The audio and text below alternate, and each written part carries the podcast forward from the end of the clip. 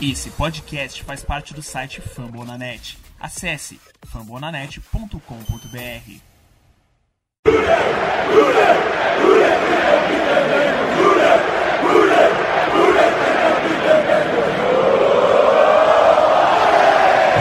Olá, seja muito bem-vindo ao podcast UDBR, a casa do fã do Cincinnati Bengals no Brasil. Hoje estamos no nosso episódio número 3. Eu sou Ricardo Bossi e tenho aqui ao meu lado ele, Conrad Aleixo. Tudo bom, Conrad? Tudo bom aí, vamos para mais um episódio falando um pouquinho dos do nossos adversários aí da FC Norte. Exatamente. Então, hoje estamos recebendo aqui o Cleverton do Cleverton Linhares, da Casa do Corvo, seja muito bem-vindo. Primeiramente, agradecemos que você tenha aceito o nosso convite. Tudo bem com você, Cleverton? Tudo ótimo, Ricardo. Boa noite para você, boa noite para o Conrad. Uh, faz tempo que a gente não se fala, né, Conrad? é, muito obrigado pelo convite aí, o pessoal do, do DBR, poder falar um pouco aqui de Baltimore Ravens, né? Vocês que já foram lá na Casa do Corvo, o Ricardo já teve duas vezes lá para fazer preview, o Conrad já teve duas vezes para falar de FC Norte, agora eu apareço aqui nesse projeto que está começando aí do RudeBR. Aliás, é, eu desejo, eu desejo as boas-vindas as boas -vindas a vocês, né? A rede Fambonanet. O Rudei agora já está no terceiro episódio, né? Espero que venha muitos e muitos outros por aí para poder falar sobre Cincinnati Bengals. É, a gente está tentando cavar o espaço aí para o torcedor do Cincinnati Bengals ter um pouco de espaço, né, para escutar um pouco sobre notícias em português sobre o time que muitas vezes é ignorado na grande mídia. A gente até entende, né? Uma, uma franquia de um mercado menor, torcida barulhenta no Twitter, mas ainda não é tão numerosa assim, então a gente está nesse caminho aí para cada vez mais gente conseguir escutar coisas sobre Cincinnati Bengals. E também vamos aqui né, os, os avisos para quem quiser mandar um, um, um recado, um um xingamento, um elogio, falar que o time errou no corte, falar que o Bengals vai ganhar do Ravens durante essa temporada, entre em contato com a gente. A gente está tanto no Instagram quanto no Twitter, arroba RudaIBR. Eu sou, eu sou o arroba Slash no Twitter, o Conrad, arroba Conrad underline Aleixo. E então, vem falar com a gente tudo mais. Se gostou do, conteúdo que está escutando, recomenda para um amigo. Se não, o amigo não torce para o Cincinnati Bengals, fala do Fambonanet. Tem vários. Com certeza o time dele vai estar tá representado ali, ele vai estar tá escutando uma informação de qualidade. Então vamos para a selva, vamos falar agora sobre os nossos amigos corvos. Bora lá. Pois é. Então, aqui a gente está com o Cleverton. É... E aí, Cleverton, assim, né, primeiramente vamos dar uma situada aí para o torcedor de Cincinnati Bengals. Como foi a última temporada do Baltimore Ravens? Qual foi o sentimento que ficou? Você quer, às vezes, fazer um recap do que rolou? É, acho que fica interessante para a gente situar e daí conseguir fazer, olhando para trás, né? E daí fazer uma projeção para o futuro Cara, uh, o Baltimore Ravens ele tinha vindo da maior campanha que o time já havia protagonizado na história da franquia. Uh, em 26 anos, o Baltimore Ravens nunca havia chegado a, a um 14-2. Sabe, é, foi um recorde assim que ninguém esperava. É, era o era o primeiro ano do Lamar Jackson assumindo a titularidade do time, ele estava vindo da sombra do, do Joe Flacco, né, pegando o playbook no, no, no, meio do caminho. Aí em 2019 foi a primeira temporada dele, fez o que fez, a liga não sabia o que fazer, e o time achou que com a mesma fórmula dava para dava para conduzir uma campanha. Óbvio que houve outros é, imprepérios no meio do caminho, teve a pandemia que não permitiu que o time treinasse, e era muita gente nova importante é, dentro da, da, da, da, franquia que precisava treinar. É, havíamos perdido o Marshall Yanda, que é um, um, jogador de linha ofensiva que com certeza vai ser Hall da Fama. O, o time precisava repor essa posição, fez investimento no draft e, e os prospectos do draft não treinaram a linha, a ofensiva veio cheia de buracos. Uh, o Lamar não teve química com os, com os receivers que vieram do draft. Resultado: o time aplicou a mesma fórmula de sempre. Soma-se isso a um Mark Ingram que não encaixou na temporada 2020 e para um time que é dependente do jogo corrido como é o Baltimore Ravens, você ter o seu running back principal não encaixando no elenco é complicado. Você mata muitas campanhas assim. E o Mark Ingram não estava é, desempenhando bem. Foi nessa, inclusive, que o J.K. Dobbins ganhou espaço. J.K. Dobbins que a gente vai falar é, há pouco. E assim, a gente olha a campanha num todo Olha alguns highlights, por exemplo, aquele jogo contra o, o Cleveland Browns, que o, o, Lamar Jackson voltou do banheiro e saiu destruindo lá no, no, no, no First Energy Stadium. Uh, a primeira vitória do próprio Lamar Jackson em playoffs contra o Tennessee Titans, onde ele conseguiu colocar o time nas costas e conduzir uma, uma vitória. Mas se você olha a, a temporada regular e presta atenção em alguns jogos que o Baltimore Ravens é, perdeu, é, a forma do time jogar, eu não vou ter isso em números, tá? Mas, por exemplo, o Baltimore Ravens, eu vou chutar aqui que 75% do, é, das primeiras descidas do Baltimore Ravens eram sempre chamadas de corrida. Ou seja, o, o time ele ia muito previsível. Então o que acontece? Você chama a corrida sempre. Uh, chegou uma hora que ficou ridículo, que parecia que quem estava chamando a jogada era o Brian Schottenheimer. Hum. Porque você corria na primeira descida, corria na segunda, o Lamar Jackson ficava numa situação muito óbvia de passe, ele era obrigado a passar numa terceira descida longa. Obviamente, se você tá numa terceira descida longa, o time já vai esperar um passe, obviamente já vai se proteger é, contra isso.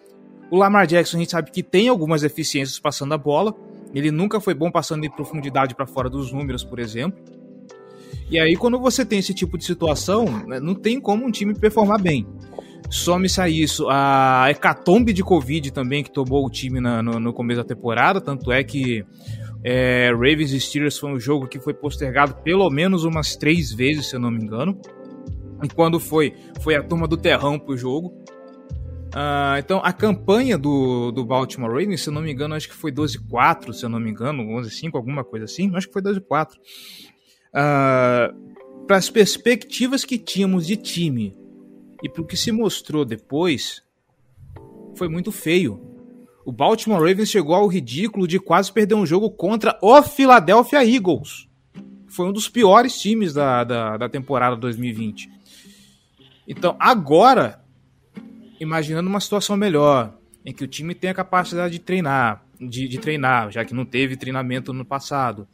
Uh, foram adicionados ao coaching staff dois coordenadores para auxiliar o Greg Roman no jogo aéreo, porque muito se discute também. O Greg Roman chegou no ápice do que ele poderia fazer com o ataque do Baltimore Ravens. Você vê as, as jogadas desenhadas para o jogo corrido são maravilhosas. Agora você olha as chamadas para o jogo aéreo, uh, são quase um, um, desastre. Elas são muito previsíveis, elas têm pouca criatividade. Você vê pouco screen você vê pouco motion na linha de scrimmage, por exemplo. O Greg Roman utiliza muito pouco disso. Sabe? E é estranho porque se você tem um, um, quarterback que, por mais que a habilidade dele seja atleticismo, seja correr, é um cara também que sabe fazer um play action muito bom. Se você chama o play action, o Lamar Jackson ele vai saber te vender a jogada. Sabe? Então, é, o que o Greg Roman precisa agora é transformar o Lamar Jackson nessa dupla ameaça, tanto de é, jogando é, tanto pelo ar quanto por terra. Porque se você faz isso, o Baltimore Ravens fica, fica com um ataque quase imparável. e vieram esses dois coordenadores para auxiliar ele. O Eric, de, o Eric de Costa. Podem falar o que for dele. Ninguém pode reclamar que ele não está investindo na posição de wide receiver desde que ele voltou, desde que ele assumiu uh, como general manager da liga no lugar do Ozzy Nilson. São seis wide receivers draftados, todos eles em escolhas altas, né? O Ozzy tinha medo de arriscar, porque normalmente quando ele arriscava, arriscava mal. Vide aí Brashad Perriman, que acabou de ser cortado do Detroit Lions, o que já rodou a, é, a NFL inteira, quase. Já jogou em Browns, já jogou em Jets, já jogou em Bucks e nunca conseguiu se firmar em nenhum time. Uh, a perspectiva é de melhora. né? Um time mais aceitado, com uma linha ofensiva agora mais consistente, Perdeu o Orlando Brown Jr., perdeu o Orlando Brown Jr., mas veio, veio Alejandro Villanueva, veio Kevin Zeitler, ou seja, o lado direito agora está numa posição, tá numa posição consistente, o que vai ajudar também o Lamar Jackson, porque a linha ofensiva no, na temporada passada foi um outro problema, teve muita movimentação, demorou para aquela linha ali é, pegar é, entrosamento então as perspectivas para esse ano são melhores. Defesa não precisa falar alguma, muita coisa, né? Uh, o que precisava melhorar era a posição de, é, de, de, de pass rush, que o Baltimore Ravens acho que foi um dos times que, que, que menos fez pressão no QB no, na temporada passada. Uh, perdeu Matthew Judon, perdeu Yannick Ngakwe, mas conseguiu repor ainda não é aquele corpo maravilhoso de Ed Rushers. Inclusive, é, hoje no corte do 53 a gente perdeu um veterano que era muito bom nisso, que era o Pernambuco McPhee. A expectativa é que ele volte depois que alguns jogadores forem jogados lá na, na, na Injury Reserve. Mas ainda assim é uma defesa muito consistente. Uh, então, uh, de novo, já falei umas 50 vezes isso, mas as perspectivas para essa temporada são muito boas. Não acredito que vai ganhar a divisão. Browns ainda é franco favorito, na minha opinião, porque tem um elenco bem, muito mais preparado no papel e está entrosado sob a asa, é, debaixo da asa do Kevin Stefanski, mas pode vir a brigar por, alguma, por, por coisas muito grandes para essa temporada. É, a impressão que eu fiquei vendo de fora, assim, como torcedor do Bengals, né, é que o ataque do, do Ravens é era, quando o time perdia, o ataque era completamente anulado, sabe? Quando os jogos que o time perdeu, principalmente aquele de playoffs contra o, Bill, contra o Bills, parecia que o time não tinha como fazer nada de diferente e estava sendo completamente anulado, né? Eu acho que esse que é o maior medo do, do Ravens esse ano, né? Conseguir diversificar mais o ataque. Não, é justamente por isso. Uh, que outras armas você tinha para apresentar? E você tem recebedores muito bons. O Marquise Brown pode não ser um wide receiver 1, e eu concordo com isso. Ele tá ali como um wide receiver 2, ele tá ali mais como um flanker do que aquele ex-receiver que vai fazer os highlights e tudo mais. Eu concordo. Tanto é que para isso trouxeram o Rashad Bateman, uh, o Sammy Watkins pode desempenhar um pouco essa função também mas ainda assim tem bons recebedores no, no Baltimore Ravens. É, de novo, não é, eu tô falando bons, não é um, elenco estelar, não é um, um, um elenco é, é, all pro, tá? Mas são caras ali que se você der o arroz com feijão eles vão te entregar. É o o Marquise Brown, o, o Mark Andrews, uh, o Boykin, que o pessoal tem boa vontade, tem má vontade com ele, e eu entendo a má vontade, assim, o Boykin realmente é um cara que você tem que olhar com os dois pés atrás com ele, mas é um cara que é muito pouco acionado. Não dá, o time não dá oportunidade para um cara desse se desenvolver. Quando você não dá a bola para um cara desse de se desenvolver, ele não tem confiança nele mesmo. Ele não tendo confiança, o que acontece? Você joga um passe, você joga dois. No segundo passe que ele dropa, você não manda mais bola para ele. Não pode ser assim. O cara tá indo pro terceiro ano, ele de 2019, se eu não me engano, ele tá indo pro terceiro ano. Sabe? Você precisa pôr esses caras para trabalhar. E era essa outra deficiência também que a gente sempre reclamava do, do Greg Roman. Uh... Era muito pouco volume. Normalmente a bola era sempre pro Mark Andrews. Quando variava disso, era muito pro Marquise Brown. Dificilmente você via alguma outra coisa. Tanto é que o time com Dez Bryant e o Dez Bryant performando bem ele não quis ficar no elenco.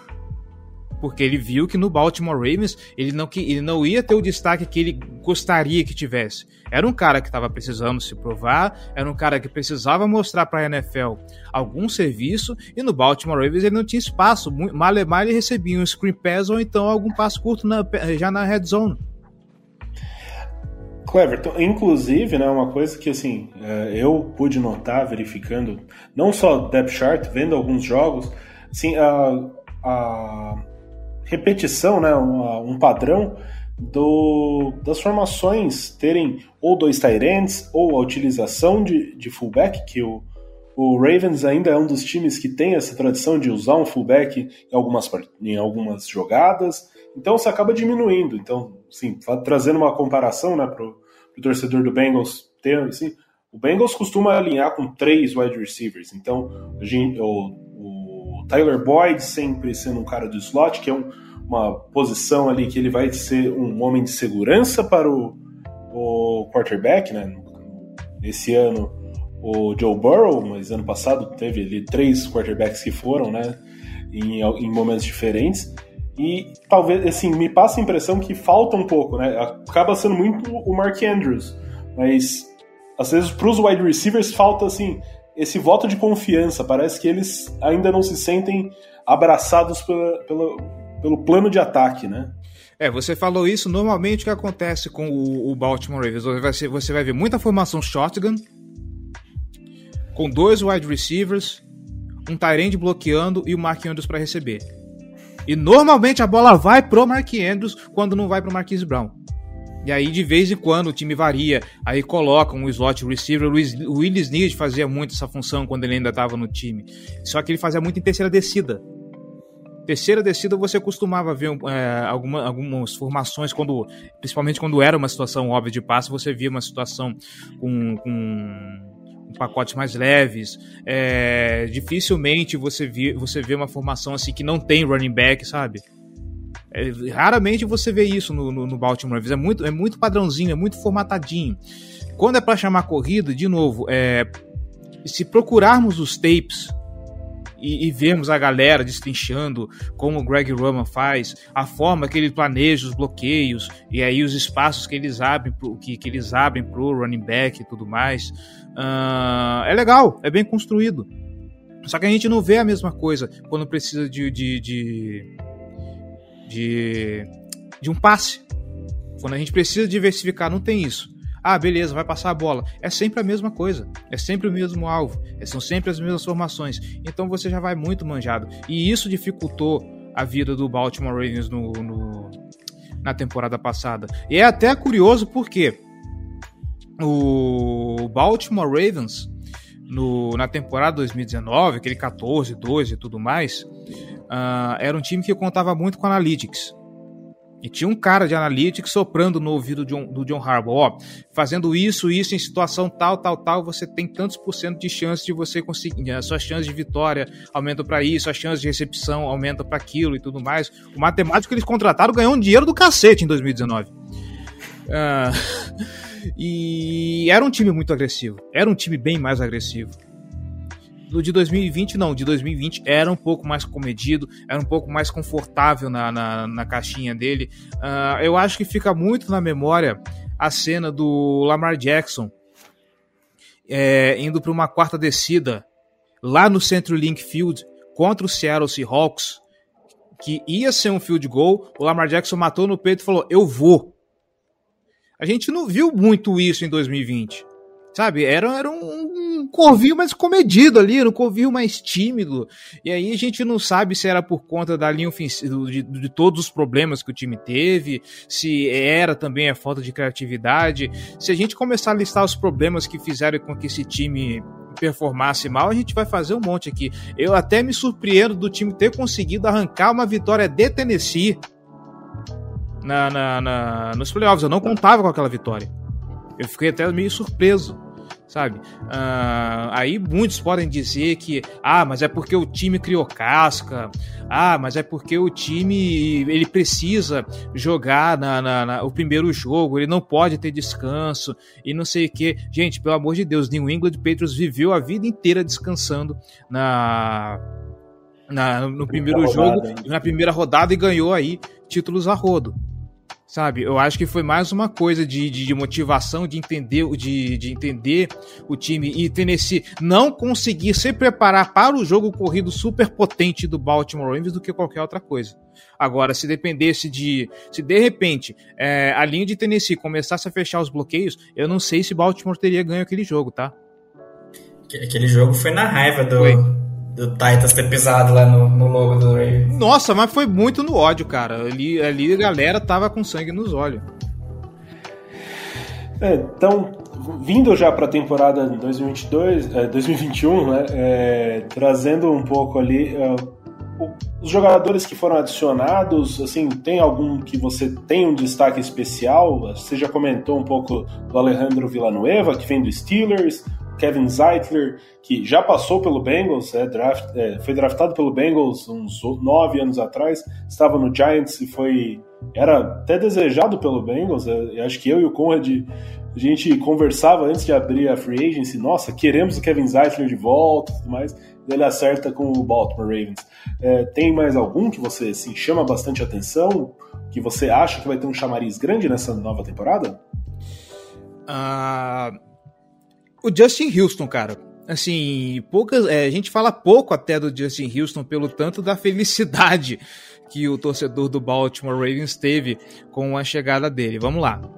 Uh, de novo, o Baltimore Ravens na temporada passada foi um dos times que menos pressionou o QB. Eu não vou lembrar a quantidade de sacks agora, inclusive tal, talvez até consiga informação aqui, mas ainda assim não é um, um valor muito relevante. Uh, o que acontecia? O Baltimore Ravens, se vocês olharem a característica do time, e o próprio Don Martindale também é um negócio que isso parte dele. O Baltimore Ravens é um time que ele usa muito é, blitz. É um time que sempre coloca muita gente ali na DL. Por que, que você tem esse tipo de coisa? Porque você nunca teve é, apressadores de passe muito proeficientes. Foi nessa toada, inclusive, que o Baltimore Ravens trouxe o Yannick Ngakwe na temporada passada o Yannick Ngakwe não desempenhou aquilo que se esperava. Né, acreditava que ele ali ao lado do Mestre Judon poderia fazer um poderia é, elevar o nível de pressão ao quarterback adversário. Aconteceu, aconteceu, mas foi sim muito pouco. Tanto é que uh, a discussão era quem ficaria no time, se o Matthew Judon ou o Yannick Ngako, e acabou que o time abriu mão dos dois. E aí veio o, o Odaf Oe. Todos aqui vão se lembrar que a classe de, de, de Edge dessa temporada, é, desse draft de 2021, todos eles eram questionáveis. Nenhum, nenhum Edge Rusher era uma unanimidade. Uh, eu tava vendo até uh, as minhas notas aqui, eu lembro de ficar falando, conversando sobre o draft. A minha esperança é que, é que viesse o Aziz Odulari, que era um cara mais completo. E se eu não me engano, ainda estava disponível na, na, na, na, escolha do Baltimore Ravens. Acho que o Baltimore Ravens escolheu na escolha, foi na escolha 31, que é o que nós recebemos os Chiefs em troca do Orlando Brown. É isso mesmo. Uh, veio o Owe. O Owe é muito atlético. Ele é um cara muito veloz, ele é um cara muito rápido.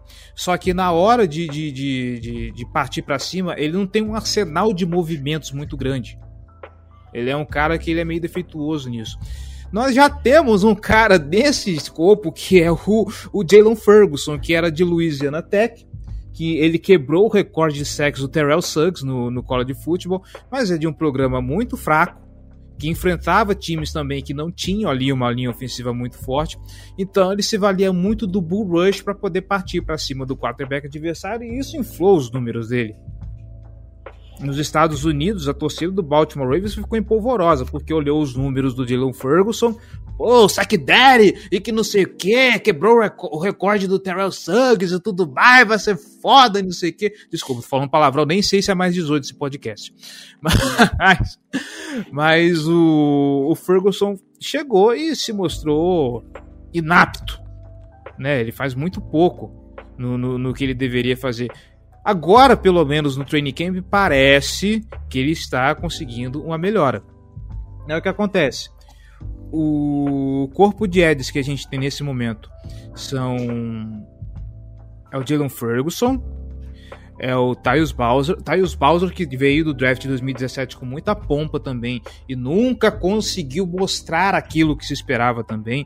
É um jogador sólido, é um jogador competente, mas ainda falta para ele uh, daquele brilho, sabe? Eu acho que ele foi uma escolha de terceira rodada, se eu não me engano, no draft de 2017 e ainda tá faltando ele engrenar. Tá faltando ainda ele vir para cima e, e, e, principalmente agora que ele é o cara mais veterano, porque não Pernell McPhee, por enquanto, foi cortado. Chega o Owe, tem todo esse questionamento. Ele brilha nos treinamentos, é só elogios. O Dom Martinelli rasga elogios para ele. Uh, fora aquela voz de veludo, gente, escutem o Odaf Owe falando, é maravilhoso, quase um Barry White no seu ouvido. Mas, enfim, ainda não é um corpo de Ed Rushes que inspira confiança.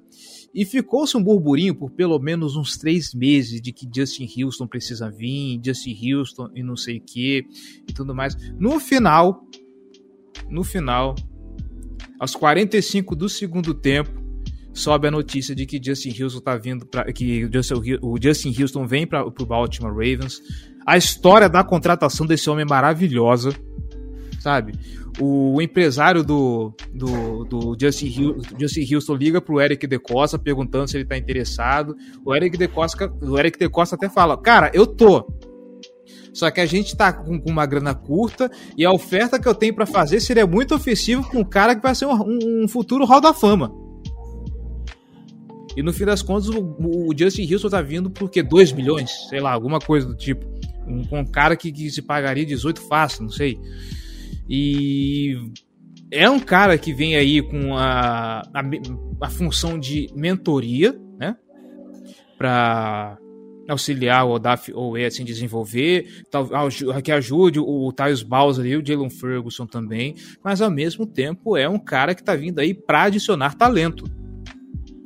Se é uma das coisas que eu quero ver, é essa dupla Odaf Owe e Justin Houston, como esses caras vão performar. Na pré-temporada, se eu não me engano, no primeiro jogo, o Owe já demonstrou um, um, assim, que o atleticismo dele pode vir muito bem a calhar. Ele foi muito bem, principalmente no primeiro jogo. Nos dois, prime... Nos dois últimos, ele foi, é... ele foi um pouco mais discreto e tudo mais. Mas se a gente for levar em conta aquele primeiro jogo e tudo aquilo que vem se falando desde o primeiro dia de training camp, a adição do Justin Houston para esse, é, esse corpo de, de, de, de Eds, cara, vai ser sensacional. Eu só trazer uma ilustração para o torcedor do Cincinnati Bengals. Justin Houston, é, em 2014, se eu não me engano, ele teve uma temporada de 22 sacks. O recorde da NFL numa temporada são 22 sacks e meio, ou seja, ele ficou a meio sack de igualar a maior marca da história numa temporada. Ele é um cara, assim como o Cleverson falou, tem grandes chances de ser Hall da Fama, teve múltiplas temporadas com mais de 10 sacks. Então, assim, é um jogador muito importante e por mais que já seja veterano, ainda pode ter alguma lenha para queimar, né? Pode trazer um pouco a mais. Vem de uma temporada de 8 sacks no Colts. Então é um jogador que pode acrescentar bastante, sem contar que a defesa do Ravens é uma defesa muito forte, principalmente na sua secundária. Então, se o quarterback adversário demorar para encontrar um, um, um, alvo livre, pode ser que esse pass rush faça um estrago muito grande. É, e o Oe foi o cara que não teve sec no college, né, no último ano. Mas é, para ilustrar o atleticismo dele, se eu não me engano, foi ele que na, na pré-temporada colocaram de Gunner no punch, não foi? Ah, foi. Foi ele mesmo. O cara é DL, é pesado e é rápido, mano. O cara chegou, foi o primeiro a chegar lá no retornador, que pediu fair catch, né, mas o cara chegou lá rapidão. Não, ele é muito ágil, cara. É, chega, a ser, chega a ser ridículo de, de como que ele consegue usar o, o atleticismo dele para poder, poder alcançar o adversário. É bizarro. Bizarríssimo. Outra pergunta que eu tenho para fazer para você, Cleverson, a sua expectativa em relação ao Sammy Watkins, né? Ele é um jogador que já tem algum tempo na, na liga, né? Foi draftado pelo, pelo Buffalo Bills, já há algum tempo atrás, teve passagens pelo Rams, teve passagens pelo Chiefs recentemente, e ele vai ser o, o, o receiver mais experiente. Qual é a expectativa que você tem em relação a esse, essa contratação dele? É, você acha que o jogo aéreo vai conseguir envolvê-lo de forma adequada. E outra coisa que eu tenho é uma preocupação com relação à saúde dele, né? Ele não é uma pessoa, não é um jogador que costuma jogar os 16 jogos na temporada. Você tem alguma alguma preocupação com relação a isso e seus pensamentos a respeito da adição dele nesse, plantel? Uh, me incomoda um pouco o fato do Sammy Watkins ser o, um, dos, um dos wide receivers titulares do, desse time, tá?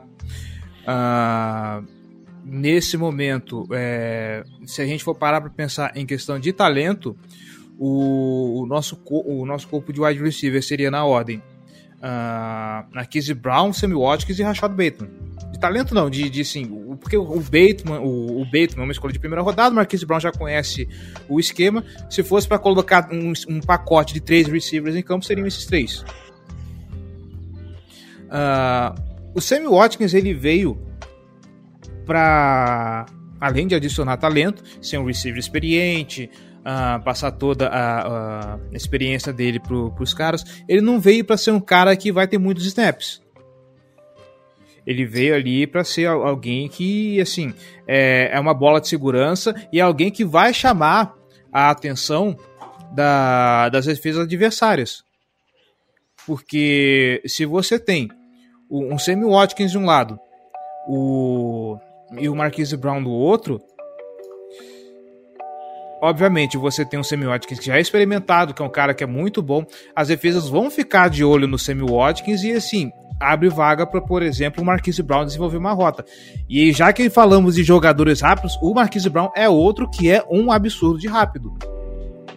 Uh, desde 2019, o... a gente escuta do Eric De Costa que ele quer adicionar velocidade a esse ataque. Ele é um cara que ele quer estender o campo. Uh, o Marquise Brown foi, foi draftado é, com essa premissa. O Miles Boyk também foi, foi com essa premissa, é um cara rápido, é um cara alto, é alguém que poderia receber, é, receber bolas contestadas. De novo, a gente ainda não está vendo o que se prometeu do, do, do Miles Boyk. Uh, então, assim, eu imagino para esse ataque que o Rashad Bateman, ele estando, ele estando com a lesão que ele tem na virilha, e provavelmente o time vai colocá-lo na, na, na IR, uh, ah, provavelmente será, será usado mais, é, mais o Miles Boykin. É um cara, de novo, já é experiente, já está desde 2019 na franquia. Então o Sammy Watkins ele vai vir com essa função é chamar atenção em campo e, óbvio, o cara como é mais experiente, tendo química com o Lamar, ele vai ser um, um, um, alvo a mais. Mas nesse momento eu vejo como um cara que vai ser o, a isca para as defesas. Porque aí você consegue deixar esses dois caras mais velozes e são bons corredores de rota também. O Marquinhos Brown muito mais, inclusive. Você dá oportunidade para esses caras dominarem o campo enquanto você tem um Sammy Watkins ali chamando a atenção das defesas. Outra questão que a gente vai trazer é, na última temporada, o, ao iniciar a temporada, o principal running back era o, o Mark Ingram. Ao longo da temporada, J.K. Dobbins, é, por ser jovem também, né, já tá, tem mais uh, as pernas um pouco mais frescas, né, um pouco mais uh, leves, é, acaba tomando essa posição, se, se tornou o principal carregador de bola da equipe, ou o segundo, não sei, né? Tem Lamar Jackson também ali que tem, pode ter essa função de fazer alguns scrambles e quebrar as linhas de passe com o seu jogo terrestre, né? Conseguindo uh, se desvencilhar da marcação e conseguir jardas. Porém, o J.K. Dobbins na, na última partida da pré-temporada teve uma lesão séria, né? E deve ficar fora de toda a temporada. Eu gostaria de saber a sua, a sua expectativa, né, com relação ao Gus Edwards e o que você espera do, do jogo corrido do, do, do, Ravens, por mais que tenha um design muito bom por parte do coordenador ofensivo da equipe, do Greg Roman. É, e assim, né, o que você espera desse, se isso será o suficiente, se a ausência do J.K. Dobbins vai ser muito sentida. Gostaria de saber mais a respeito disso.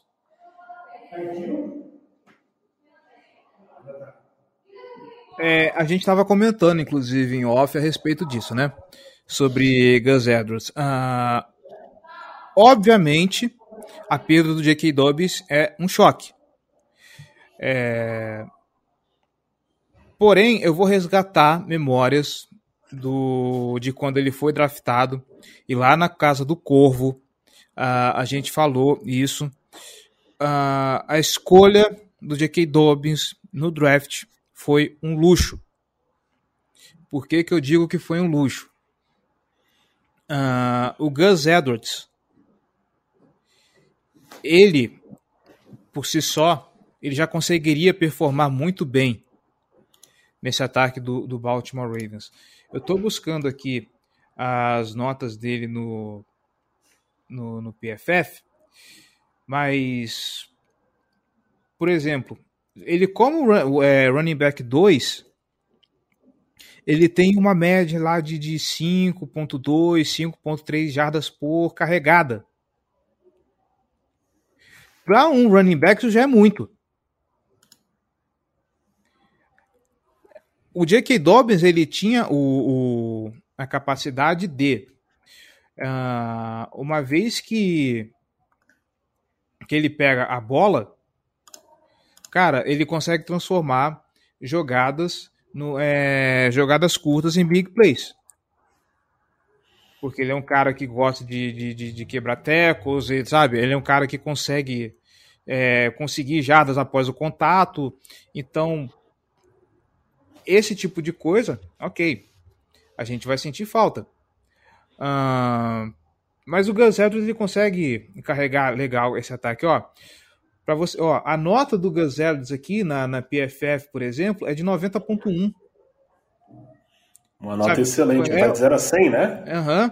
Aí o J.K. Dobbs, ele consegue, ele, é, ele conseguiu uma média de 6 jadas por carregada. O, o Gus Edwards como running back 2, tinha 5.4.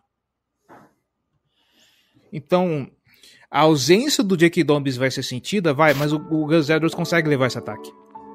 E detalhe, o Aí é até sacanagem eu falar isso, porque aí eu vou, eu vou alimentar a pilha do, do, da galera que não gosta do Lamar.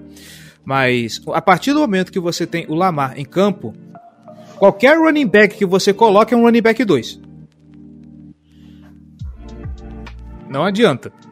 Tanto é que a gente já viu jogos, jogos e mais jogos em que o Lamar Jackson é, é, era o cara que tinha mais corridas. Até mesmo pelo desenho das jogadas, né? Exatamente. Exatamente. E eu falo isso o tempo todo. Gente, o, o, jogo do Baltimore Ravens, quando se trata de corrida, ele é tão bem desenhado que, que até um jabuti consegue desempenhar bem. Tá?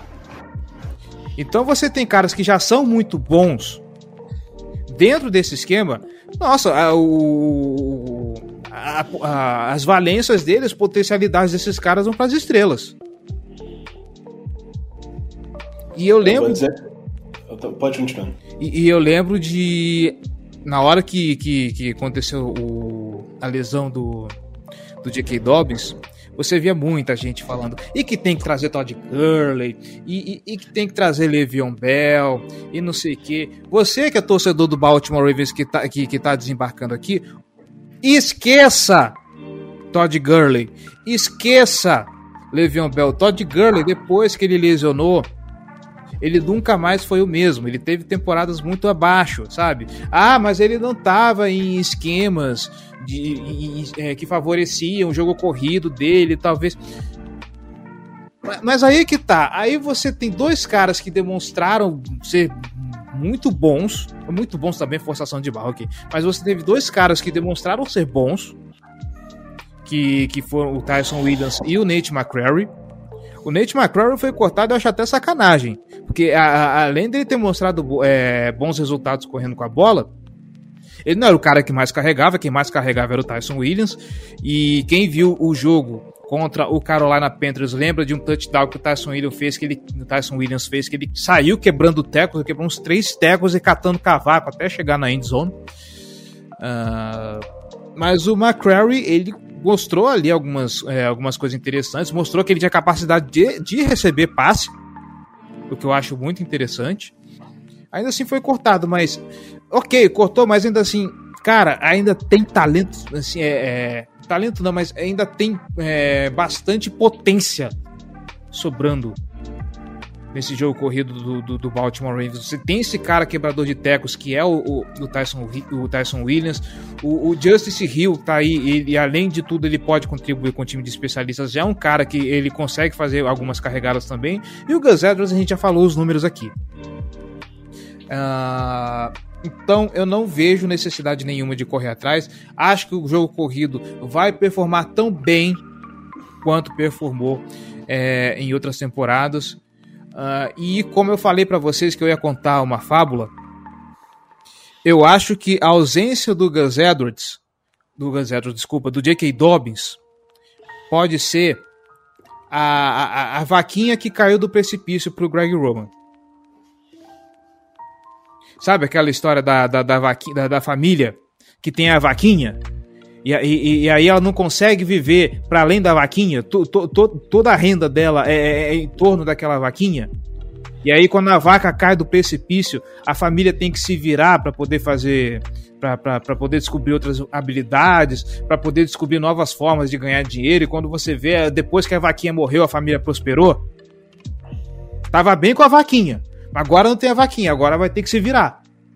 Então agora sem o, o, o esse cara super explosivo, talvez, talvez, tá bom? Vou deixar aqui um talvez bem grande, por tudo isso que eu falei do jogo corrido, o Greg Roman, enfim, precisa se virar para poder adicionar ali, é, para poder adicionar mais armas, mais, mais armas não, mais é, repertório. mais repertório para esse time, sabe? Fazer esse jogo, esse, esse ataque aéreo desenvolver.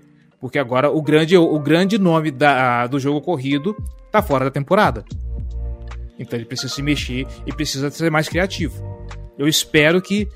Óbvio que o time não vai abrir mão de ser um heavy runner, né? Tem Gus Edwards, tem Lamar Jackson. Esses caras aí que foram descobertos na pré-temporada têm potencial para fazer coisas boas mas a partir do momento que você não tem esse cara que ele tinha a especialidade dele era transformar é, pequenas jogadas em big plays, essas big plays vão precisar sair de algum outro lugar. Entendi. Até quando né, a gente coincidiu aqui na hora que ia falar, eu ia perguntar exatamente do Todd Gurley, eu ia perguntar de Levan Bell, você já respondeu. Então eu só, vou, só tenho a complementar que fico feliz que eu já tinha Gus Edwards numa Liga Dynasty, então estava ali no meu banco de reservas, agora tenho um ótimo ativo para utilizar ao longo da temporada. Baita sleeper, inclusive, hein?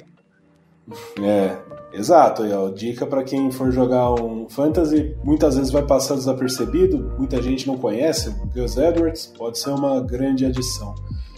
Agora olhando já, né, projetando essa temporada de 2021, a gente olha para o calendário. O calendário do, do, Baltimore é duríssimo, né? Talvez um dos mais difíceis da NFL. O calendário da, da AFC North, de, de uma forma geral, é muito difícil, né? A gente enfrenta a AFC West, enfrenta a NFC North, então, e ainda o Baltimore por ser ah, não, eles, vocês não ganharam a divisão. Não, a gente, pe a, gente, a gente pega os segundos colocados. No caso é Miami Dolphins e Indianapolis Colts. Quem tá ferrado na vida é o Pittsburgh Steelers, que vai ter que enfrentar Buffalo e Kansas City. E Kansas City não, é, é Tennessee. Então acaba sendo um pouco, assim, por ser segundo colocado, acaba sendo um pouco mais leve, mas é, assim, comparado com o Bengals, é um pouco mais pesado, né? Você o Indianapolis ainda tem questões aí, o Carson Wentz está voltando de uma, de uma cirurgia, o Quentin Nelson também. É, o que você espera da, da, desse ano, né, dessa, desse calendário? Quais são os pontos que você acha que são mais problemáticos? Tem sequências, eu verifiquei antes, tem sequências grandes de jogos no M&T Bank Stadium, tem sequências razoavelmente grandes com sei lá, cinco semanas, quatro jogos fora de casa. os jogos da divisão quase todos deslocados né, para a segunda metade da temporada. Que eu gostaria de saber um pouco das suas percepções a respeito desse calendário do Baltimore Ravens e o quanto isso pode impactar numa campanha positiva da equipe, né? Impactar positivamente ou negativamente nessa campanha. É, o Baltimore Ravens ele tem que aproveitar a primeira metade e a primeira metade que eu digo é pós-bye. Porque a, a NFL ela foi um pouco ingrata na hora de montar o calendário do Baltimore Ravens, porque ficou tudo é, embolado ali no, no, no meio da ali no meio da, da depois da bye, né? Semanas 13, 14, 12, 13, 14, se eu não me engano. Porque no começo você tem ali Detroit, Las Vegas, você, Denver não é um, não é um, não é um jogo que eu vou dizer que é fácil, mas é um jogo vencível. É, tem a problemática de que é o jogo onde a gente mais vai viajar, que aí o Baltimore tem que atravessar o país e ir lá pro Colorado para poder jogar em Denver. Jogo na altitude, né? Jogo na altitude, é, então assim, é, é, chato por vários aspectos, mas o time do Denver Broncos, se não é ali uma, uma draga, longe disso, é um time, é um time bem competente, mas ainda assim, é, se for comparar com o Baltimore Ravens, é um jogo vencível para Baltimore. Uh, chega na segunda metade. É, é um jogo onde você onde tem três jogos de divisão seguidos. Onde nós pegamos é, Cincinnati, ó, onde nós pegamos Cleveland Browns, Pittsburgh Steelers e Cleveland Browns de novo é um Cleveland Browns que está vindo de bye. Ou seja, é um time que nos enfrenta uma semana, folga, então tem todo o tempo do mundo para pensar em como vai enfrentar o Baltimore Ravens para pegar na semana seguinte. E o último jogo do Baltimore Ravens é, é, é um duelo de divisão contra o Pittsburgh Steelers e que aí pode valer a vida para os dois. Dependendo do, do, que acontecer, e jogo contra e jogo contra os Steelers é imprevisível. E no meio do caminho tem o Cincinnati Bengals que Uh, é que eu não vou lembrar quando que é o segundo jogo, mas eu falei isso. Semana 16. Semana 16. Eu falei isso na live. Jogo contra o Cincinnati Bengals vai ser muito fiel de balança para essa divisão. Porque fica todo mundo achando que é favas contadas. O Cincinnati Bengals tem competência para arrancar a vitória de qualquer um dos outros três. Qualquer um e, dos outros três. E assim, tirando a última temporada que tá, né, que é um mais recente, mas o, que o Ravens acabou passando por cima do Bengals de uma certa, com certa facilidade até. Historicamente, o Bengals tem um retrospecto bom contra o Ravens. Mesmo quando o time não tá nas melhores temporadas, uma das, um, um dos jogos ele consegue arrancar. Eu lembro um jogo de prime time, acho que 2019, 2018, que o Andy Dalton jogou muito bem no jogo de prime time, assim, foi até surpreendente. E o Bengals foi e venceu o Ravens. Então, o AJ Green fazia festa contra o, o, Ravens. Então, é sempre preocupante. Acho que para a torcida do Baltimore, né? Sempre com uma pulga atrás da orelha. Fala assim, pô, contra os Steelers não, não apronta tanto, mas contra nós, vocês o, lá na Casa do Corvo a gente até costuma brigar que o, o, o Ed Green ele pode ter a pior, ele podia ter a pior temporada no Cincinnati Bengals. Contra o Baltimore Ravens ele jogava bem.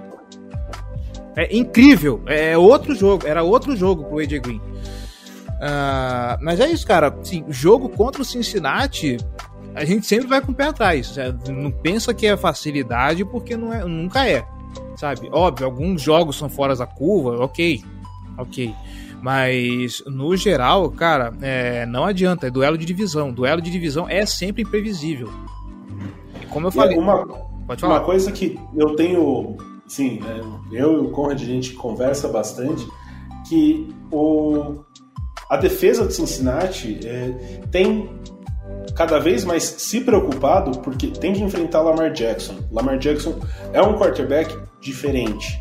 Você não pode ir com o seu plano de jogo como se fosse um que muitos quarterbacks são imóveis ou só correm na, na última necessidade. Ele não, ele tem um plano de jogo que ele vai correr. Se você não pressionar, Se você não fechar os caminhos, você vai sofrer muito com essas corridas dele e você vai quebrando muito o ritmo da defesa. Então, eu acho que assim, agora, né, uma terceira temporada dele, vamos ver se o Luan Arumo já começou a criar algum antídoto para parar o Lamar Jackson. É, no, no, primeiro jogo, ano passado, até a comissão técnica do Ravens, não lembro qual técnico que falou que, que nunca tinha visto uma defesa se comportar daquele jeito contra o, contra o Lamar, né? Que no primeiro tempo o time até conseguiu parar o Lamar, mas depois faltou talento, né? É, então, depois de muito tempo fazendo as mesmas coisas, assim, a NFL tá mais preparada. Uh, eu lembro até hoje, nossa, era até bonito, cara, 2019 e todas as notícias eram assim, não, que nos treinamentos estão colocando alguém para emular o jogo do Lamar Jackson, porque ninguém, porque precisa é, se preparar contra a velocidade dele e não sei o que e, e, tudo mais, e ninguém nunca conseguia imitar de fato porque ele era, era mais rápido do que todo mundo achava. Só que a partir do momento que depois de uma temporada todo mundo sabe como os esquemas do time já são, são, são desenhados uma hora não vira surpresa para ninguém. É, ele pode ganhar no atleticismo? Pode ganhar no atleticismo. Mas, principalmente no ano em que você tinha uma linha tão desconcumbelada que era a, a do ano passado, sabe? Que você, tive, você tinha que contar com o TJ Flucker, uh, vieram Tyre Phillips e Tristan Colin Castillo, que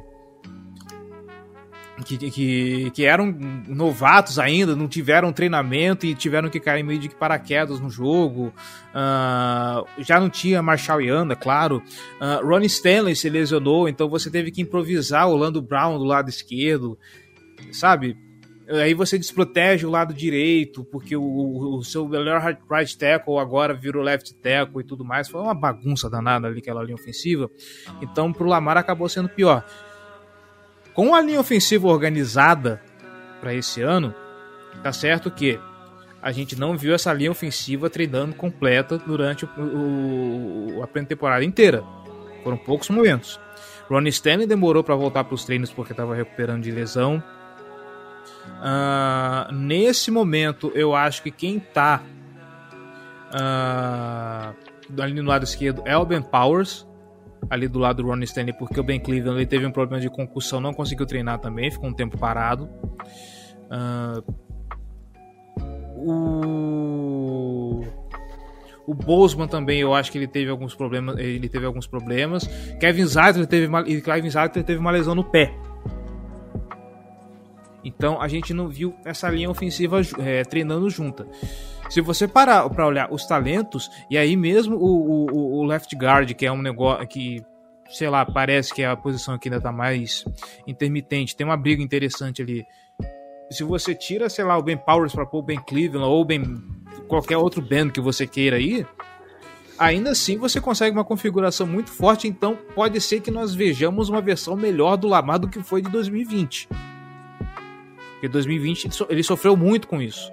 Você via que ele não tinha tempo para poder pensar, para poder planejar a jogada, porque a linha já estava cedendo. O pocket colapsava numa facilidade impressionante. Vamos ver agora.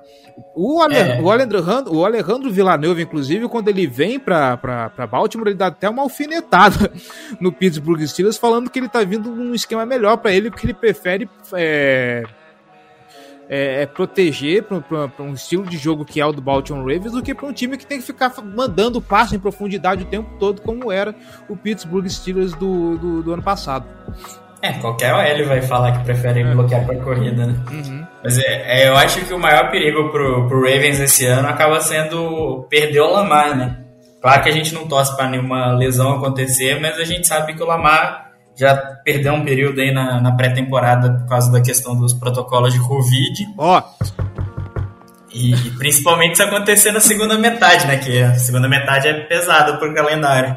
Então, é o que eu estava falando, inclusive, com o pessoal quando o, quando o Lamar voltou para os treinos. Se ele sai, deixa eu ver, acho que é semana 12. Semana 12. E se ele sai ali numa sexta-feira da semana 12, Mano, é dois jogos de divisão que ele perde. E assim, é numa situação bem complicada que é para definição de, de playoffs. Se você deixa o seu time na mão numa situação dessa, meu amigo, já era. Eu não sei o que. É, o que, que o time vai fazer. Lá em New England, por exemplo, o Bill Belichick teve alternativa e adeus Ken Newton. Foi por causa só da Covid? Não foi por causa só da Covid, gente, pelo amor de Deus. O Mac Jones estava performando melhor que ele nos treinos. É, a Covid, como consequência, fez com que o Ken Newton se encostasse por 5 ou 10 dias. Ou seja, na hora de pesar na balança, pô, um cara que tá treinando mal me deixou na mão do meio do caminho aí, contra um novato aqui que pode ser o futuro da franquia e tá jogando bem, tá mostrando bom desempenho. Vamos apostar no calor, né? Por que não? É, ah. o, o, Ravens até tem o clone do Lamar lá, né? Mas eu acho que se perder o Lamar, é, perde 70% da, nunca, da força da Nunca vai ser a mesma coisa. O Tyler Huntley a gente fala que é o Lamar dos pobres. Sabe? Não, é assim, ele faz as mesmas, as mesmas coisas que o Lamar. Ah, ele tem, ele tem físico, ele tem atleticismo, mas ele não tem o, o mesmo nível de talento. Sabe? Ele tá ali como backup. Se der ruim ali, o Lamar precisa sair, sei lá, deu cãibra, deu piriri, não sei. Para não ter grandes prejuízos ao, play, ao, playbook, o Tyler Huntley consegue fazer a mesma coisa, que inclusive era o que o Ward Tree fazia quando ele foi recrutado. O Ward Tree ele foi recrutado já pensando no Lamar Jackson. O Lamar Jackson já era uma ideia do Baltimore Ravens há um bom tempo. Então, assim, não dá para contar com, ah, vou per com perder o QB, pelo amor de Deus. Ah, mas vacina, cara, pelo amor de Deus. Porque se tu perder jogo, eu vou a, a pé até Maryland te dar uns cascudos. E a questão do, do Lamar, não só com relação à Covid, né? O estilo de jogo dele é um estilo de jogo que ele se expõe. Você falou muito do Ken Newton. Ken Newton é um jogador que os, também tem um estilo de jogo ele é um jogador grande, ele consegue correr bem, mas ele o corpo dele foi muito maltratado ao longo dos tempos por conta das corridas e das pancadas que ele tomava. Assim, o Lamar é um pouco mais é, elusivo, né? Ele consegue escapar um pouco mais de tackles, enquanto o Ken Newton ia um pouco mais em direção ao contato. Mas é sempre muito perigoso você ter um quarterback que é móvel e que está exposto a pancadas do que passou ali das 5 jardas, os linebackers vão chegar babando no C. É, o Lamar Jackson, no caso, é, é até bom levantar essa questão porque a gente sempre lembra do Ken Newton, que, que teve o corpo todo maltratado, o RG3, jogo, ele tinha uma carreira brilhante e acabou se, é, acabou se lesionando e nunca mais foi o mesmo. O, mas você vê o Lamar jogando e na hora que ele sai para a corrida. Primeiro, boa parte das corridas já são desenhadas para ele fazer isso. Não é nada de. A gente acha que o Lamar improvisa muito, não. Muitas vezes não é improviso. Ele tá fazendo isso porque a, a chamada pede. E mesmo que ele improvise, uh, o Lamar, ele, além do, da agilidade, ele tem consciência de até onde ele pode ir. De, ok, daqui eu não passo porque aqui eu posso ter um contato mais forte, eu não quero me prejudicar. Então ele é um cara, por sorte, mais consciente. Óbvio que a vulnerabilidade continua sendo grande, como você falou, a partir do momento que você passou da linha de 5 jardas, você atravessou a linha do pocket, já era, cara, você tá exposto e assim, o que vai, mais, vai, mais vai ter é gente querendo te dar uma porrada. Mas você percebe na, na forma que ele corre, é, como ele está atento a, a, a, quem está vindo para dar o contato e tudo mais. Então, para o torcedor de Baltimore, que já está acostumado a, a, ver sempre ele, ele fazendo isso, é, é, um pouco mais tranquilo. Óbvio, algumas pancadas assustam, nossa, assustam. Tem hora que eu olho assim, uma cacetada que ele toma que dá um frio na espinha mas ele pelo menos nesse sentido ele é mais consciente, ele é mais, ele é mais tranquilo, assim. Eu, eu sinto segurança, uma certa segurança ao ver ele correndo, porque eu sei que, que ele vai tomar cuidado, ele, ele, é, ele é mais safo nesse sentido. Entendi. E agora vamos uh, fazer aí uma projeção. Quantas vitórias você acha que Ravens vem essa temporada de 2021? Eu acho que. Umas 12, 13 vitórias. Eu acho que umas 12 tá de bom tamanho. 12 5. 12, então. 12 5. Uhum. Porque assim, é, não adianta, cara, o calendário é difícil. Eu, tô, eu tava até com ele aberto aqui, como eu falei, ó. Você tem o Raiders, que é um, que é um É, é, é, é semana 1, um, uh, o Raiders não apresenta muita coisa, então é um jogo vencível. E aí você tem Broncos, você tem, é, tem Colts, uh, Miami é um time complicado, é, é, um time que pode ser meio que um trap game, se não engano, que o pessoal gosta de falar. Mas assim, você tem jogos acessíveis no, no, no começo da temporada. Se o time chega embalado e, ele mostra todo esse potencial que ele está prometendo, uh, os jogos de divisão vão ser muito cascudos. Então, assim, né, é, são difíceis, são, são difíceis, mas dá para vencer. Sabe, se um time quer chegar nos playoffs, ele não pode ficar pensando muito em, em dificuldade de calendário. É chegar e, e, e, descer a porrada em quem vier. Eu acredito que o Baltimore Ravens tem condição de fazer isso. E eu consigo enxergar duas vitórias para esse time. Eu não consigo, por exemplo, eu não consigo. 11, é, 12, vai. Eu acho que passar de 12 aí já, é, já, é, já é ser muito otimista. Eu não acho que vá muito além disso. Mas fica aí nessa margem. E com relação aos outros times da divisão, né? Assim, vamos falar um pouco mais de Cleveland, falar um pouco de Steelers. Quais são as suas expectativas? Assim, particularmente, eu acho que estamos uh, possivelmente próximo de ver a primeira temporada negativa do Pittsburgh Steelers em muito tempo. Eu gostaria de saber a sua opinião e você já falou inicialmente que considera o Browns o grande favorito uhum. e também também uh, para você trazer as suas visões sobre a equipe de Cincinnati, né? Então, eu queria saber um panorama geral que você tem dentro da divisão. Então, é, apesar de eu falar que o Browns é o grande favorito, e eu cheguei a falar isso com o Conrad na live que fizemos, uh, o pega para capar dentro da AFC Norte pode ser um dos maiores em tempos. Porque o Baltimore Ravens ele tem um time forte, ele tem um elenco que está se montando para ser competitivo. É, ele ainda, eu não vejo que o time saia ainda daquela segunda prateleira e nesse momento eu acho que o Browns está nessa segunda prateleira, porque tem a primeira prateleira com os Chiefs. Encostando ali, a gente tem o, o Buffalo Bills, pelo que eles desempenharam no, na, na, temporada passada. E aí, Browns e Ravens estão ali. E eu não vejo muita diferença entre esses três: Bills, Ravens e Browns nesse momento. O Pittsburgh Steelers, eles estão com QB velho.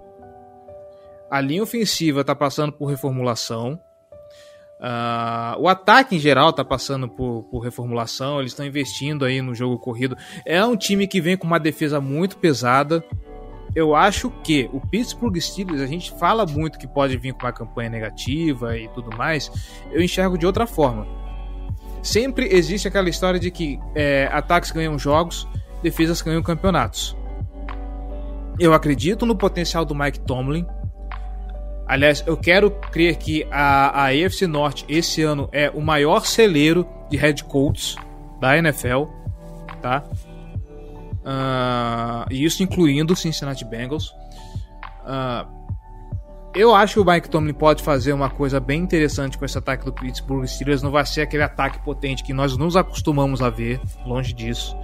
Mas o ataque fazendo feijão com arroz e a defesa segurando os adversários, por mais que sejam jogos mais difíceis, mas a defesa do Pittsburgh Steelers é uma defesa competente. Uh, eu acho que vai ter ali um, um pega para capar, cara. Não vai ser muito fácil para Baltimore, não vai ser fácil para para Cleveland.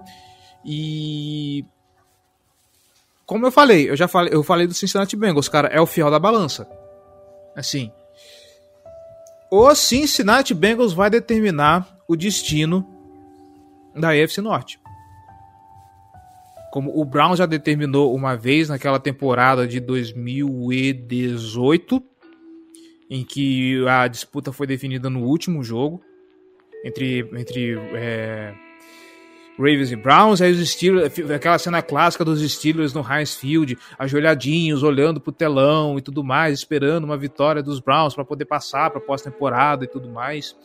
Uh, eu acho que dessa vez é, quem vai definir o, o, destino da FC Norte vai ser o Cincinnati Bengals, porque é um time que está se armando. Eu acredito muito na segunda temporada do, do Joe Burrow. Eu acho que vocês podem falar melhor do que eu. que o retorno do Joe Burrow está sendo muito promissor. Parece que ele conseguiu se recuperar bem da lesão. Uh, o time deu armas para ele. A ver o que vai acontecer com o Chase, mas eu não quero entrar nesse mérito aqui, tá bom? Não quero criar polêmica, eu estou falando apenas de talento do jogador. Qualquer coisa que tenha a ver com a vida pessoal do jogador, não quero entrar nesse mérito. Uh, eu esperava ver esse time investindo em linha ofensiva no, no mais pesado do que investiu no, no, draft. Eu não lembro se em free agent vocês chegaram a, contratar a, algum jogador de linha ofensiva, isso agora me escapa. Trouxemos o Riley Reef. Isso, que, Riley Reef, isso. Que é right tackle. Isso. Uh, eu esperava realmente que o Cincinnati investisse um pouco mais pesado para proteger o Joe Burrow, para que não aconteça o que aconteceu na temporada passada, mas uh, mesmo que não seja aquele time que encha os olhos e que a gente vai falar que, nossa, vai brigar por divisão, pela, pela, pela divisão e, e, e, vaga no, nos playoffs, cara. Sabe, o, o, Cincinnati, o Cincinnati Bengals eu acho que aqui é, é, é um começo de uma boa história. E eu acho que ele é. vai provar, ele vai provar para a liga de que, de que esse time tá, tá vindo aí para causar trabalho. E eu vou repetir. Cincinnati, o, o Cleveland Browns ainda é meu grande favorito, mas esse talvez seja o maior pega para capar da EFC Norte em muito tempo. Assim, você tem um que se distancia um pouco mais, outro que está mais destacado, mas assim, eu vejo que assim, o, a diferença entre os times talvez não seja tão grande quanto a gente imagina. É uma questão né, do, do Cincinnati Bengals, você falou da linha ofensiva.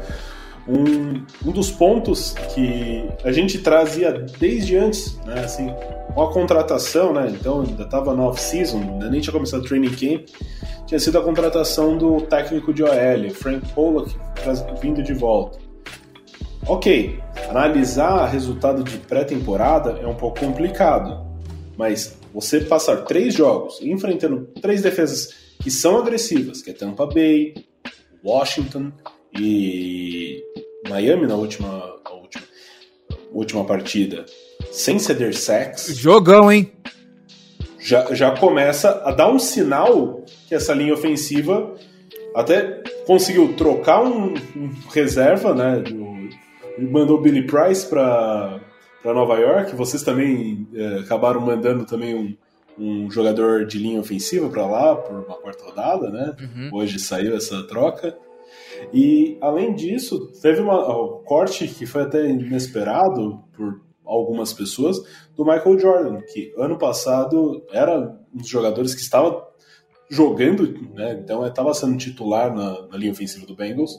E esse ano não conseguiu nem ficar no time. Ou seja, os dois uh, backups de guard serão dois novatos que aparentemente provaram seu valor aí nessa, nesse training camp, nessa, nessa, nessa pré-temporada. Dando muitos alvos, Joe Mixon, dando o Tyler Boyd, T. Higgins, Jamar Chase. Tem questão com drop, né? teve quatro drops na, na preseason. Tá sem jogar faz 18 meses. Tem a questão uh, particular dele, fora de campo, que não sei se é a veracidade tem que ser, uh, tem que ser investigado, tem que ser examinado como que é, mas isso com certeza está afetando o desempenho do jogador dentro de campo. Então, muitas vezes você fala assim, oh, o cara nunca pegou uma bola na NFL. Ele entra no jogo, tá com a cabeça cheia. Fora de campo estão ali na orelha dele o tempo todo. É, escutei já boatos, né, ali na, os burburinhos do, dos insiders do Bengals que talvez ele te, esteja sendo chantageado. Ele bateu, não bateu? Aí cabe né, a justiça americana tudo mais. Se for provado, tem que tomar punição, inclusive, da franquia. É, mas, assim, é uma. O ataque começa a dar indícios que tem muito a ofertar. E a defesa é uma incógnita ainda.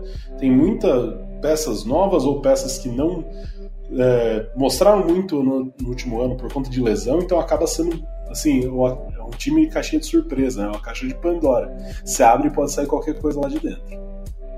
É, da, da OL, se eu, não me, se eu não me engano, o Bob Hart, que, que saiu já na Free Agency, e o Michael Jordan, os dois juntos foram responsáveis por 88% das pressões que o Burrow sofreu. Então, tipo, se tirasse os dois, colocasse um cone, o Burrow já, já tinha uma vida mais tranquila. E o Jamar Chase também, o pessoal tava até brincando que, que no college ele tava sempre livre, né? Então não tá acostumado a tomar teco, não precisa tomar aquele teco pra acordar que tá na NFL. É, no, no caso da linha ofensiva de vocês, assim, é opinião pessoal, tá? Mas eu acho, eu acho que colocar jogador de basquete para proteger um quarterback não é uma boa ideia. o, o, pro, o, problema é que agora que ele foi cortado, ele vai levar isso pessoal, do lado pessoal. Hum, é. Foi, é como foi dito no documentário Last Dance, Michael Jordan levou para o lado pessoal ao ser cortado ah, pelo é. Cincinnati Bengals. Né? A, a, respeito do, da troca com o New York, no New York Giants, eu falei da, do, da disputa dos Bens na, na no, no, lado esquerdo, justamente foi o Ben, o ben Bradson que foi para Nova York, que estava nessa disputa aí de, pela vaga. É, já se imaginava que ele, que ele não, que não fosse ficar, mas foi para Nova York, o calouro de Michigan, o segundo calouro de Michigan que vai para que, que, que, é cortado do time. Essa linha direta com o Jim Harbaugh não tá funcionando direito. A gente precisa ver o que, que tá acontecendo aí. Ah, então é basicamente é isso, né? Verificando aí a, as possibilidades, já destrinchamos o, os nossos corvos. Ah, tenho que fazer um comentário. Clever, não sei se você chegou a ver a, a nova entrada do Bengals no, no estádio. Eu vi, eu vi, é, eu vi. Você tem alguma similaridade? Você já viu alguma coisa já vi, assim? Já vi. Só, só que no nosso, só que onde eu vi não tinha tigre não, só tinha fogo mesmo. Não, eu achei, eu achei muito engraçado. Parece, pareceu que comprou na mesma loja, né? Parece assim que um foi inspirado no outro. É, é que vai ver que, é, que a NFL tem algum departamento de adereços, né? Ou alguma coisa assim. Ou pegaram da mesma escola de samba aqui no, no Brasil, vai saber. Não, porque, porque é muito parecido. Não, mas eu, assim, eu, eu, eu, eu ia, eu juro para você que eu olhei aquilo ali, eu pensei, cara, eu ia twittar, falei, cara, eu já vi isso em algum lugar, mas às vezes, sei lá, pode ser um déjà vu, não sei, alguma coisa assim. Mas agora que você tocou no assunto, rapaz, mas igualzinho. Igualzinho. Se aquele tigre começasse a soltar fogo pra cima, eu ia falar, ah, não. Ou bater asa, Ou né? bater Vai asa. Não, essa divisão é um copiando a coisa do outro, né? O Browns copiou o uniforme do Bengals agora. É. Não, mas a história de Browns e Bengals também é um capítulo à parte, né? Já começa pelo nome do estádio. Pelo nome do time até. É, exatamente. os uniformes, capacete, é muito, tem muita coisa parecida. Uhum. Se a gente for entrar nesse mérito de Browns, Ravens e Bengals aí, você vai ver que praticamente é um primo, um irmão, um sobrinho, cunhado do outro. É, é uma árvore genealógica bem complicada. Isso. Uhum. E todos têm aquela coisa em comum, que é odiar Pittsburgh Steelers. Odiar Pittsburgh. A única diferença dos três é que Baltimore não é laranja. De resto. Então acho que é isso, né? A gente conseguiu verificar todos os, os cenários aí. Chamamos o personagem da Marvel, vimos todos os futuros possíveis aí para Ravens e para a divisão de forma geral. Gostaria mais uma vez de agradecer ao o Cleverton por estar presente, né? Aqui mais um dia, um papo aí, reservou mais, um pouco mais de uma hora do dia dele para conversar com a gente. É, deixa os, os, seus contatos aí para quem gostou do, do papo, no Casa do Corvo, quer às vezes escutar um podcast sobre aí, o nosso rival. Fique à vontade, o espaço é todo seu. Obrigado, Ricardo. Obrigado, Conrad. Uh, e eu devolvo o convite, tá? As portas da Casa do Corvo estão abertas para vocês dois. Lembrando que esse ano nós voltaremos com os previews, então se preparem que vocês já estão convidados, tá bom? Uh, para você, querido ouvinte que está escutando aí, torcedores do Cincinnati Bengals, a galera do Baltimore Ravens que parou aqui ainda não conhece a Casa do Corvo, a gente já está aí há umas cinco temporadas cobrindo, cobrindo esse time, é, passando alguns perrengues, mas estamos aí firme e forte. A gente está lá junto com a galera do Ruday BR em fambonanet.com.br nossas redes sociais, arroba Casa do Corvo, tanto no Twitter quanto no Instagram, no Facebook, barra Casa do Corvo BR. Temos o nosso canal no YouTube também, onde esses dias a gente postou atualizações do, do Training Camp. Vamos aí continuar publicando notícias e vídeos opinativos sobre o Baltimore Ravens e sobre quaisquer outras coisas da NFL que vale a pena discutir. E é isso. Muito obrigado e é isso aí, gente. Vamos que vamos. Setembro é amanhã, hein? É amanhã, já é setembro. É, Conrad, quer dar um, um recado aí para nossa audiência qualificada? É, deixar um recado aqui para a torcida que acha que o Bengals só é deixado de lado aqui no Brasil. Hoje a NFL Network estava falando sobre o Bucks, falando que o Bucks tinha ganhado todos os jogos da pré-temporada esquecendo que o Bengals tinha ganhado. Então, a gente é abandonado em todo lugar. Então... É porque vocês não têm Tom Brady, cara. Vocês não têm Tom Brady, por isso. Não, uma coisa legal da mídia, né? Só. O quanto todo mundo fala mal da, da linha ofensiva do Bengals. Foi trocar o, o nosso querido dedão Billy Price lá pro, pro Giants, ele virou o melhor jogador do mundo, né? Nossa, então, né? não, é Vai ser a solução da linha do Giants. Versátil e tudo mais, joga em três posições, ótima aquisição do Giants. Pra gente era reserva, não servia e a nossa OL era uma bosta. Não, é assim mesmo, cara. Mercado consumidor pequeno sofre, cara. O pessoal não dá muita atenção. A gente recebe, cara, a, a, a gente recebe a, as mesmas reclamações.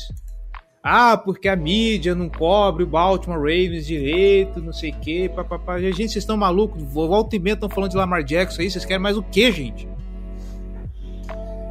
É. Então é isso. Vou deixar aqui um abraço né, para os nossos ouvintes. É, como eu disse anteriormente, se você gostou do nosso papo, gostou do conteúdo, passa a palavra adiante, chame um colega, não só do UDBR, Casa do Corvo, ou se torce algum amigo que torce para outros times da NFL, Fambonanet tem ali uma, uma vasta lista com acho, quantos times? Acho que 25 dos 32 times, 26 eu acho. Então, quase certeza que o seu o time que você quiser, você vai ter um podcast em língua portuguesa falando e tratando mais a fundo uh, desse conteúdo. Agradeço a todos. Mande mensagem pra gente, arroba RudeiBR. Eu sou Ricardo Bossi, arroba Slash, caso queiram me seguir no Twitter. Deixo um abraço e falo Rudei!